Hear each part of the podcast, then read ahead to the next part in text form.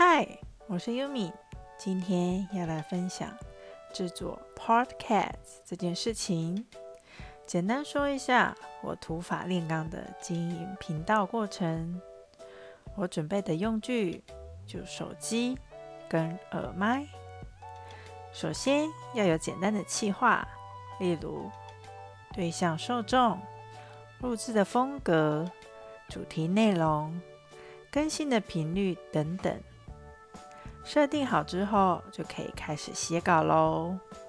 因为我是没有稿就会不晓得说什么的人，所以啊，事先写好文稿对我来说会相对容易。也有些人是随便瞎聊，没有稿也能录。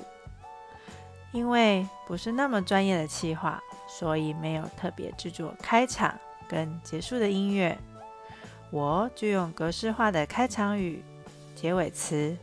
会比较有整体性，环境的选择也很重要，尽量避免噪音，或是你原本就有想要有特殊的环境音效也可以。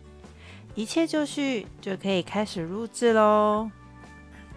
我使用是耳麦录音，所以要稍微注意麦克风的位置，有时候晃动会出现杂音。比较专业的会添购设备，像是购买桌上型的收音麦克风，不过一组要三四千块以上，有这个预算的人可以考虑哦。关键字可以输入小雪球或小雪怪。录制完成后，自己试试听听看看效果如何，还可加入简单的背景音乐，再输入标题跟简介，完成后就能发布自己的作品喽，很简单吧？